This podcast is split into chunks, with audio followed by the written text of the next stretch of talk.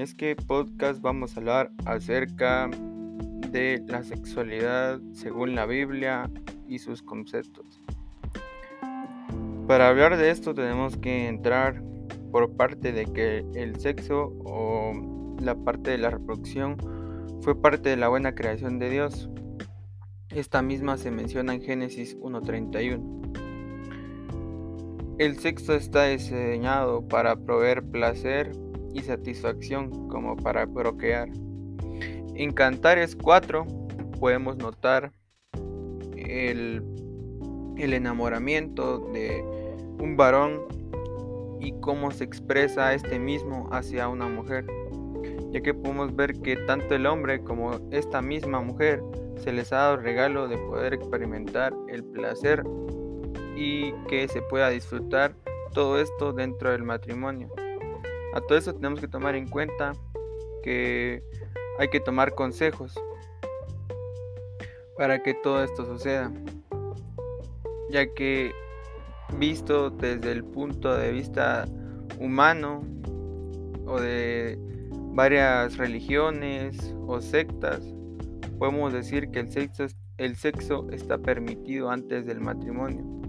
Un consejo de estos mismos es guardar, guardarse y estar sumisos a este mismo, esperando a que Dios sea fiel y Él llegue el punto en el que Él nos dé el varón idóneo o la mujer idónea. Y algunos consejos mediante que ya cuando ya estén dentro de la relación o dentro del matrimonio es la importancia de la comunicación.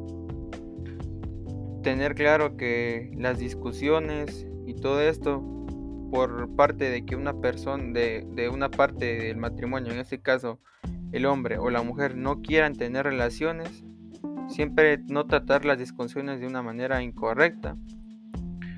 También tomar esto como tener confianza e intimidad entre varios de estos mismos. Vamos a pasar con algunos peligros los cuales se nos advierte según la Biblia. Vamos a pasar a Primera de Tesalonicenses 4:3. Les voy a leer una parte de este mismo que dice, porque esto es la voluntad de Dios.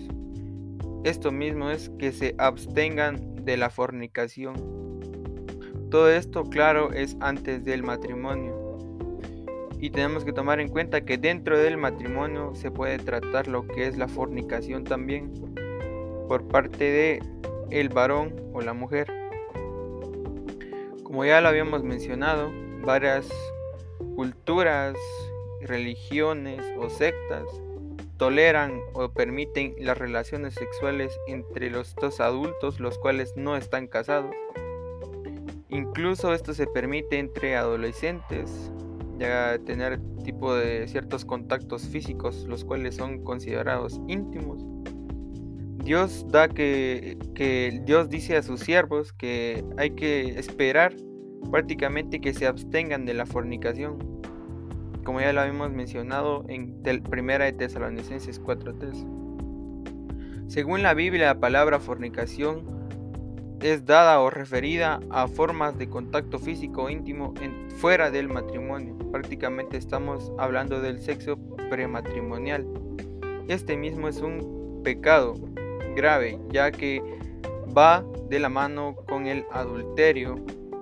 Esto mismo data al espiritismo, las borracheras, la idolatría, el asesinato y el robo ya que todos estos siguen siendo considerados pecados graves o de la misma magnitud, como lo podemos ver en 1 Corintios 6 del verso 9 y 10.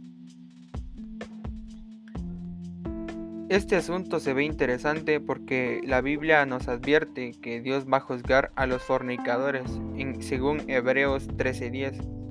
Esta misma da una razón, la cual es más importante, es que tenemos que amar a Dios y una manera de mostrarlo es obedeciéndole, ya que tenemos que subrayar o sostener en alto sus leyes, las cuales no son relativas a la, a la moralidad sexual. Según 1 de Juan 5.3, Él bendice a quienes cumplen sus mandatos. Tenemos que tratar que la inmoralidad sexual dentro de un soltero, este mismo no puede tener algún contacto físico íntimo con alguna persona, ya que esto mismo se trata de que estaría entrando en la fornicación y la inmundicia. En Efesios 5.3 dice que la fornicación y la inmundicia de toda clase o la avidez ni siquiera se mencionen entre, que se mencionen entre ustedes. Prácticamente es algo, algo innegable que puede suceder, pero ya está advertido, ya que muchas personas piensan que mientras no se llegue al acto sexual como tal, no hay nada de malo en que dos solteros tengan contacto físico íntimo. Claro, tenemos que pensar en que esto ya contaría como pecado como tal. No se consuma el acto, pero ya se puede decir que es un pecado. En 2 Corintios 12, 21, de modo que existen varios tipos de contactos físicos íntimos entre estas mismas personas, o entre novios, o entre personas que aún no están casadas adultas, ofenden a Dios ya que cuando se lleve a cabo fuera del matrimonio, incluso si no se llega al acto sexual, siempre, siempre será propiamente dicho a que es un mismo pecado, ya que tenemos que tener claro que estamos hablando de una inmoralidad sexual.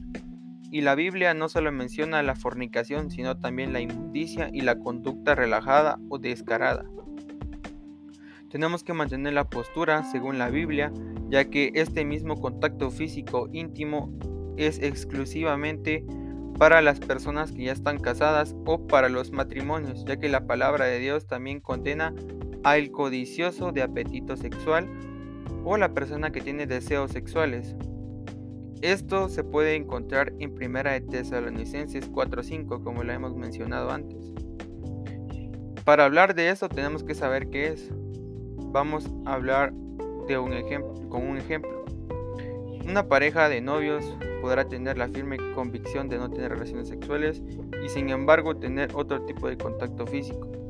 Esto mismo sería codiciar algo que no les pertenece, pues no están casados, de modo que se haría culpables de, del codicioso apetito sexual, lo cual está prohibido en la Biblia. Esto lo podemos encontrar en Efesios 5.3 del verso 3 al 5. Así que estos son algunos de los consejos que les podemos dar y algunos peligros que nos advierte la Biblia. Todo esto mismo tenemos que tratarlo de una manera correcta, lenta, pasiva y tratar de no caer dentro del pecado.